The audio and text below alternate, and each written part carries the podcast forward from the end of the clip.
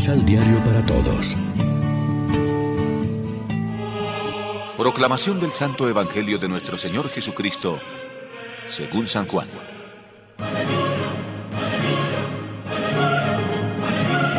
Dentro de poco tiempo ya no me verán, pero en un poco tiempo más me volverán a ver. Algunos discípulos se preguntaron,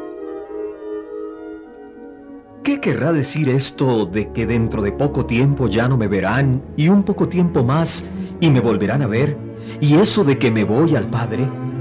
Y se preguntaba, ¿a qué se refiere este dentro de poco?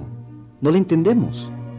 Jesús se dio cuenta que querían hacerle preguntas y les dijo, Ustedes están desorientados porque les dije que dentro de poco tiempo no me verán y un poco después me volverán a ver.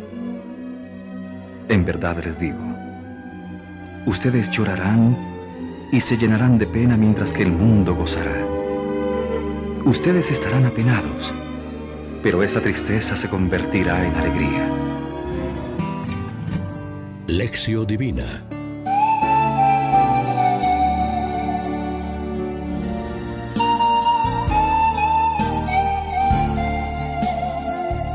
Amigos, ¿qué tal?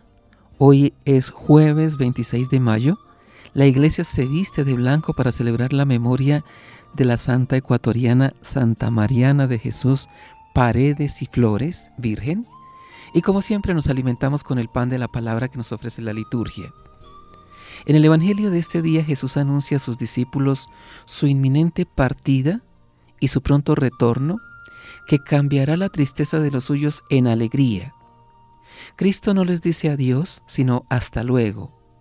Dentro de un poco ya no me verán, dentro de otro poco me verán, porque voy al Padre. Entendido a corto plazo y dentro del contexto de la última cena, en el juego de palabras que emplea Jesús y que desorienta a los discípulos, el primer dentro de un poco significa, según la mayoría de los padres griegos, el breve tiempo que separa la cena de la pasión y el dentro de otro poco da a entender el corto intervalo entre la muerte y las apariciones pascuales del Señor resucitado. El tiempo de la iglesia es pues el tiempo del Espíritu Santo. Si ayer veíamos a este como el Espíritu de la verdad, hoy lo entendemos también como el Espíritu de la alegría profunda de los creyentes, idea que se acentuará de nuevo en el Evangelio de mañana. La resurrección de Cristo fundamenta la alegre esperanza de la nuestra. Y aunque siempre será cierto que la fe pascual no es un calmante que suprima la dureza de la vida, ni la limitación de la muerte, ni las huellas de ésta manifiestas en el penoso caminar de los humanos, también es constatable que el que cree y espera en Cristo mantiene un talante distinto frente a las realidades negativas de la existencia. Todo ello porque el Espíritu del Señor resucitado vive en nosotros, alentando la esperanza y la alegría, ayudándonos a entender en cristiano el mensaje positivo que paradójicamente se encierra en términos como cruz y muerte, y enseñándonos abiertamente que la última palabra no la tiene el mal, sino el bien, no la muerte, sino la vida. Reflexionemos. Ustedes estarán tristes, pero su tristeza se convertirá en gozo.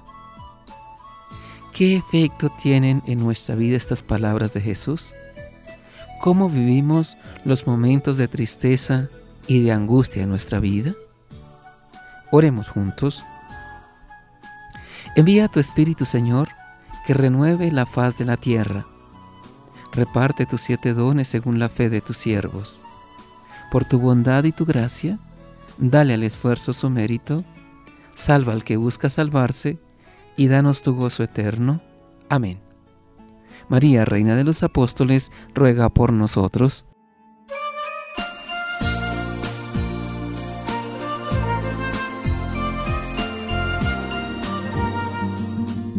Complementa los ocho pasos de la Alexio Divina adquiriendo el emisal Pan de la Palabra en Librería San Pablo o distribuidores. Más información www.sanpablo.co